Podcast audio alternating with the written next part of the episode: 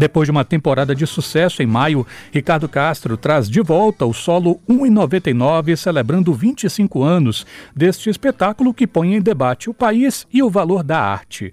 As sessões vão acontecer às sextas, já a partir desta semana, no Teatro Módulo. Muito obrigado por vir aqui, Ricardo. Boa tarde. Boa tarde, Renato. Eu que agradeço. Boa tarde a todos os ouvintes do Multicultura. Muito bom estar aqui. Para quem em 25 anos ainda não viu esse espetáculo, o que é o 1,99? O 99 é um espetáculo que fala dessa pessoa que ainda não foi. Acho bom ela. não, tô brincando. O 99 é um depoimento em primeira pessoa que, na verdade, acaba comungando com tudo que todo mundo acaba vivendo, ainda que não seja artista, no Brasil. E aí, o curioso é há 25 anos. Né? Então, é. É curioso que os temas abordados no espetáculo, além do, do valor da arte, que é racismo, misoginia, enfim, todas esses, esses grandes, essas grandes feridas brasileiras, corrupção e pouco incentivo à arte e tal. Em 25 anos nada melhorou. Agora, não, na verdade, sendo mais otimista, eu acho que melhorou o seguinte: hoje em dia as denúncias são muito mais rápidas, né? Por exemplo, a gente hoje em dia é crime, né? É, feminicídio é um crime específico, homofobia é crime, racismo é crime. Há 25 anos atrás não era crime. Era um absurdo, como sempre foi, como sempre será. Mas agora a gente tem lei. E nesse sentido eu acho bacana, porque tem tantos países por aí que a gente acha mais desenvolvido que o nosso e que não tem uma lei Maria da Penha, não tem uma lei Afonso Arino, né? Então acho que é isso, é celebrar. O 99 é um espetáculo que celebra as maravilhas de ser brasileiro e as, as mazelas de ser um brasileiro. Tempos atrás, não sei se foi ano passado, há dois anos, eu entrevistava Gil Vicente Tavares, diretor, dramaturgo, estava com o espetáculo As Tentações do Padre Cícero, e ele falava sobre essa coisa da peça parecer atual porque tratava de messianismos. E ele falava, não, isso não é um mérito meu ou do espetáculo, é o demérito da humanidade, o que coaduna é... muito com o que você está falando. Quando a gente conversou contigo por ocasião da estreia de Quixerá Mobim, você estreou essa peça e não foi de caso pensado, você já tinha marcado, estava pautado, estava tudo uhum. certo. Calhou de ser na mesma semana em que rolou aquela tragédia numa escola, que a gente não precisa entrar nos detalhes. E você falava, rapaz, é porque a humanidade não melhora. É. Por que, que mesmo assim você sobe no palco? Porque eu tenho esperança de que vai melhorar. é. É difícil o mais engraçado disso tudo, engraçado não, eu diria absurdo, Renata, é que eu, eu faço uma comédia. E eu levo as pessoas às gargalhadas há 25 anos e pelo Brasil inteiro. E é muito, é muito estranho, né? Que a, a, ano passado eu mandei o texto da, do I99 para uma atriz amiga que estava dando um curso em São Paulo na, na oficina Oswald de Andrade. E era um curso sobre solos, e ela achava a dramaturgia do 99 muito específica. Então ela quis é, colocar, né, o texto para aqueles 15 atores que estavam fazendo o curso e ver que, que, que abordagem eles fariam naquilo. E ela falou, amigo, você não vai acreditar, mas todas foram trágicas, todas foram um drama, uma tragédia horrível. E aí, no final do curso, eu disse, gente, isso é uma comédia que está em cartaz há 25 anos, eles, ninguém acreditou. Porque se você lê o texto da peça, os temas são todos muito ásperos, muito dolorosos, né? São tragédias brasileiras, né? Mas eu acho que a, a, a comédia ela é a, virada da tragédia, né? Eu acho que a tragédia e a comédia vai depender só do tom. O texto é, é muito parecido, o, o conteúdo, né? É muito parecido, né? Aí a forma é que vai dar de rir, vai dar de, de chorar. Eu acho que o 99 ele passa pelo, pelo por emocionar as pessoas que estão na plateia, divertir, obviamente, pensar, e é também muito denúncia, né? Eu sou um panfleto ambulante, né? Eu vivo denunciando coisas e. E isso, para mim, como intérprete, como criador dessa companhia aqui, o 99 é o primeiro, eu fiz outro, outros oito é, solos depois disso. É, isso me custou muito caro sempre. E continua custando. Mas é, é aquela história, a Maria Alice Vergueiro, que assistiu a peça antes de falecer, uma grande atriz de São Paulo, ela disse: Você é daquele tipo que cutuca a onça com vara curta. achando que é um gatinho. Quando você percebe que trata-se de uma onça, você ao invés de correr, você tenta morder ela. Eu falo, é, eu acho que assim, a gente não pode fazer denúncia sobre coisas tão graves, né? Inclusive, por exemplo, ultimamente eu tenho feito muitas críticas, uh, ultimamente não, há muito tempo, né, sobre a cultura, a política cultural da Bahia, de Salvador, do Brasil. E eu continuo fazendo elas. E, e, todo mundo diz: ah, mas você não deve fazer, porque aí o secretário, a ministra, o secretário, o gestor do teatro. Isso não importa. Eu acho que o que importa, a minha função, se eu estivesse dentro de uma tragédia de Shakespeare, eu sou o bobo da corte. Eu tenho que ter coragem de dizer para o rei que ele está nu e que ele é mais bonito nu. Nossa ouvinte mandando mensagem aqui pra gente pelo 99731. Aliás, foi o Antônio Carlos. Boa tarde, Multicultura. Com 25 anos de vida, com certeza alguma coisa já melhorou. Acredito que pelo menos os olhos estão mais abertos e o Ricardo valorizou esse 1,99. Eu já assisti e mandou sucesso para você. Ah, obrigado. É, não, eu acho que melhorou isso que eu falei. As leis que a gente conseguiu no país a gente está agora prestes a aprovar uma reforma tributária que também é muito importante para a gente. Uma reforma política se faz urgente, né? E eu acho que assim, é, eu sempre fico muito muito surpreso de ver que ah, entra governo, sai governo. A peça estreou, o governo era do Fernando Henrique. Eu festejei alguns outros, lamentei muito outras vitórias de governo. Estou falando do governo federal. E entra governo e sai governo, e a pasta da cultura é sempre a que vai falar do identitarismo. É curioso que ninguém coloca uma pessoa porque ela é mulher, negra e nordestina para cuidar da pasta da fazenda, né? Da economia, da saúde. Mas na cultura pode. Na cultura é permissivo, né? Então você, então o lugar da identidade, do identitarismo fica ali. Eu sou super a favor do identitarismo, acho que que que é absolutamente fundamental para, inclusive, sedimentar essas leis que a gente conquistou. Mas eu acho que tem cargos que, que eles deveriam ser, ser é, distribuídos por competência. E competência provada, né? E não fazer, ah, a gente pode fazer um teste com isso. Então eu acho que assim, é, é como se isso fosse menos importante. E eu acho que, que cultura é tão importante quanto educação, quanto segurança pública, quanto saúde. É saúde, né? Mas às vezes não é tratado assim. E aí é minha hora de falar, porque primeiro porque eu sou contribuinte, porque eu sou cidadão brasileiro, né? Antes porque eu sou cidadão brasileiro, depois porque eu sou contribuinte e depois porque eu sou artista. Eu acho que não é só um direito, é uma obrigação minha como artista. E ah, como artista e comediante, a minha obrigação é falar a verdade sem medo e ser divertido. Porque também não adianta. É como diz, tem uma discussão, tem piada que pode, tem piada que não pode. Não, tem coisa que definitivamente não se pode fazer piada. E piada ruim não vale, né?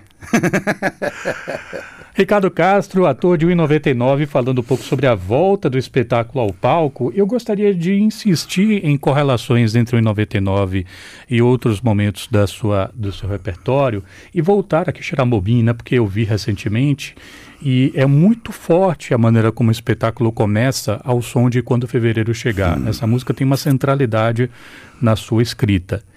Só que, por exemplo, eu me lembro de quando eu vi um, um em 99 e, e eu vi, por exemplo, Uh, também Morre Quem Atira, entre outros, outras pinceladas que você faz. Exemplo, eu falei agora de uma música do Fausto Nilo e, e terminei falando de uma música do, da banda O Rapa. Qual é a importância da canção brasileira no seu, no seu jeito de pensar a dramaturgia? Antes de responder, eu quero dizer que é muito bom dar entrevista para gente que é culto, né? que sabe do que está falando. Isso é muito bom. o cara cita a música, cita o autor. Aliás, só se cita autor nessa rádio, né, gente? Que é uma lástima, deveria ser obrigatório. Lei, né, do direito autoral. Ah, obrigado, Renato. É, eu sou. Eu acho que nós brasileiros temos uma grande riqueza na, na, na, área da cultura, que é a nossa música, né? Nossa música ela é o mundo inteiro e ao mesmo tempo ela é diferente da música do mundo inteiro, né? E nós temos é, é, grandes gênios na música. Não é à toa que a gente tem vários artistas da música agora e virando imortais da Academia Brasileira de Letras, da Academia Baiana de Letras, né? A gente tem o Chico Buarque, que é. Tudo bem, ele escreveu livros também, mas assim, a obra do Chico musical, eu fico até arrepiado quando eu falo Chico Buarque. Eu ouço música o tempo todo. Eu vim até conversando com o Milena, produtora, dizendo que eu acho um absurdo um artista. Que teve um artista aí que declarou que não ouve música. Eu não entendo um artista que não ouve música, definitivamente não. Na minha carreira, eu acho que assim, é. A parte é como se a música, não só ela é como no, no Sexo, Drogas e Axé Music, ela faz parte, né, ali crítica da Axé Music que eu fiz e tal, mas ela é, ela é ingrediente é, importante na minha dramaturgia. E ela é também o, a, o um instrumento para sublinhar, é a luz que ilumina determinados momentos.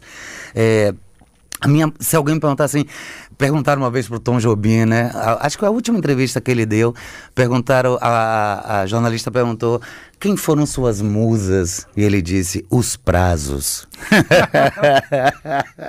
no meu caso, eu diria, quem é minha fonte de inspiração? A música popular brasileira sem sombra de dúvida.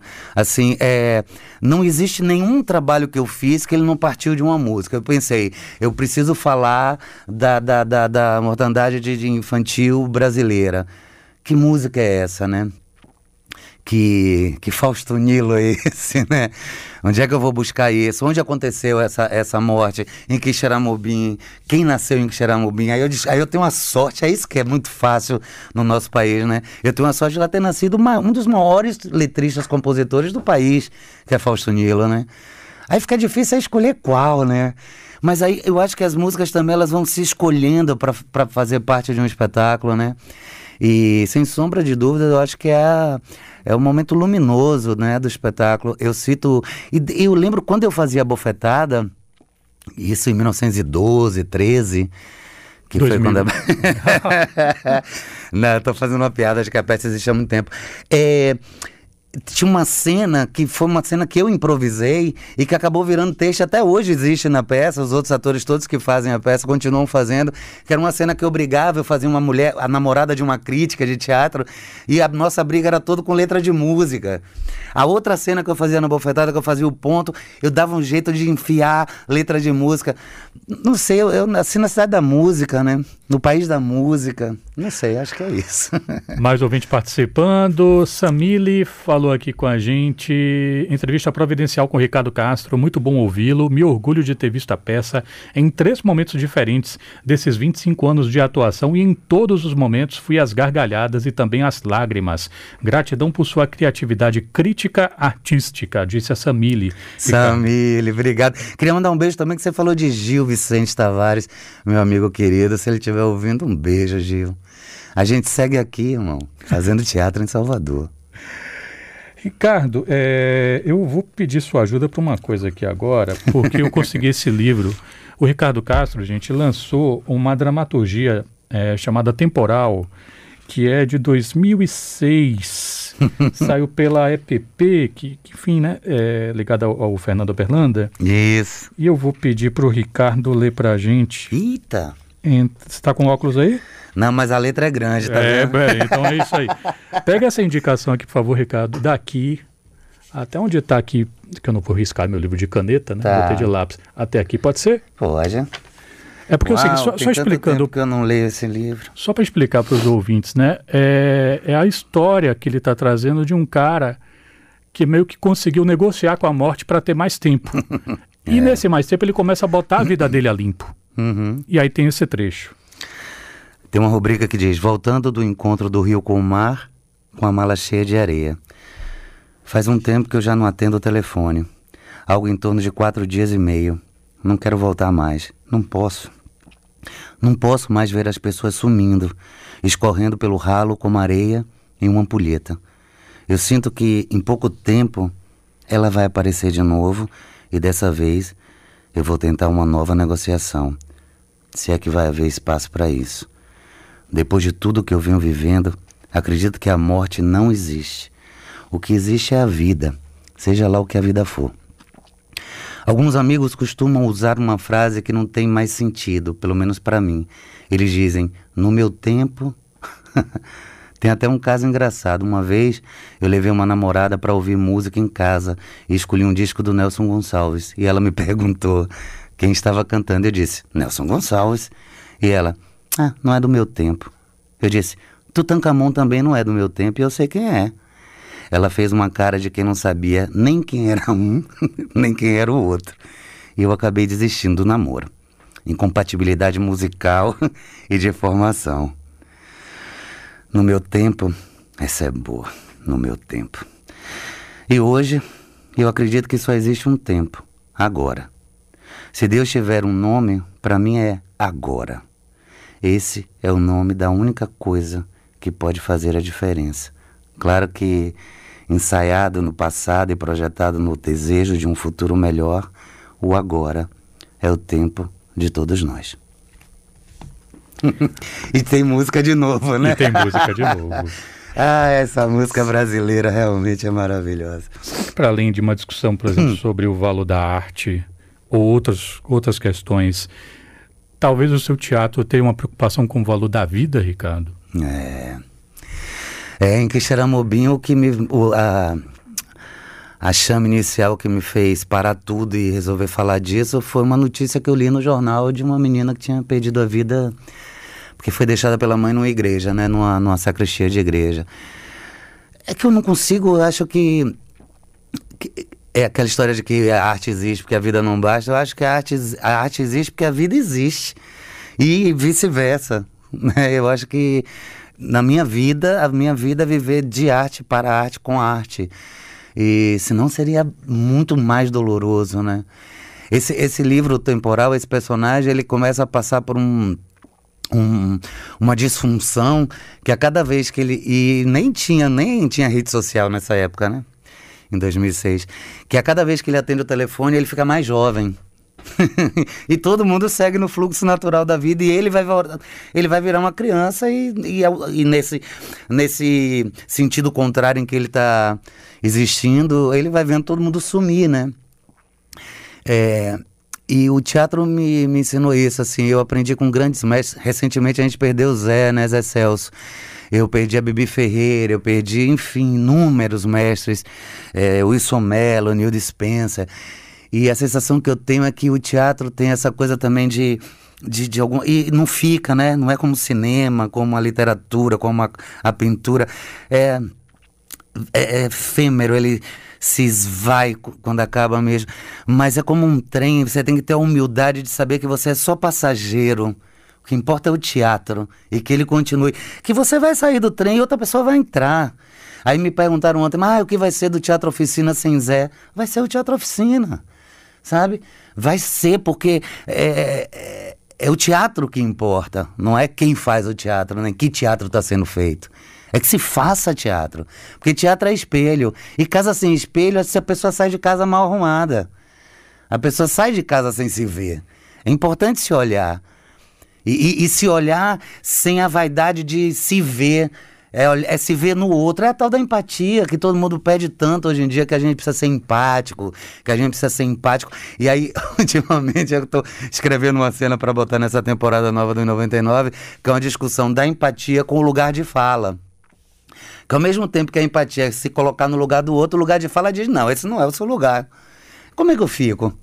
Eu preciso ter empatia, mas eu preciso reconhecer também, então, que, porque também usam mal essa história do lugar de fala, né? A própria uh, não é bem intelectual isso. que cunhou a expressão não fala em lugar de cala, né? É... Eu me lembro de uma entrevista que ela perguntou assim, um homem negro pode falar de racismo? Falou, deve. Não falou pode, falou é... deve. É... O que ela fala é que tem logo social e que algumas pessoas são invisibilizadas no debate. Mas eu, eu participei de um debate online uma vez, no meio da pandemia, que era uma atriz transgênero, uma mulher trans, que é uma atriz premiada, ótima atriz, e ela estava indignada porque um ator aqui da Bahia, Marcelo Prada, estava fazendo uma, uma transexual no teatro e que ela achava aquilo errado.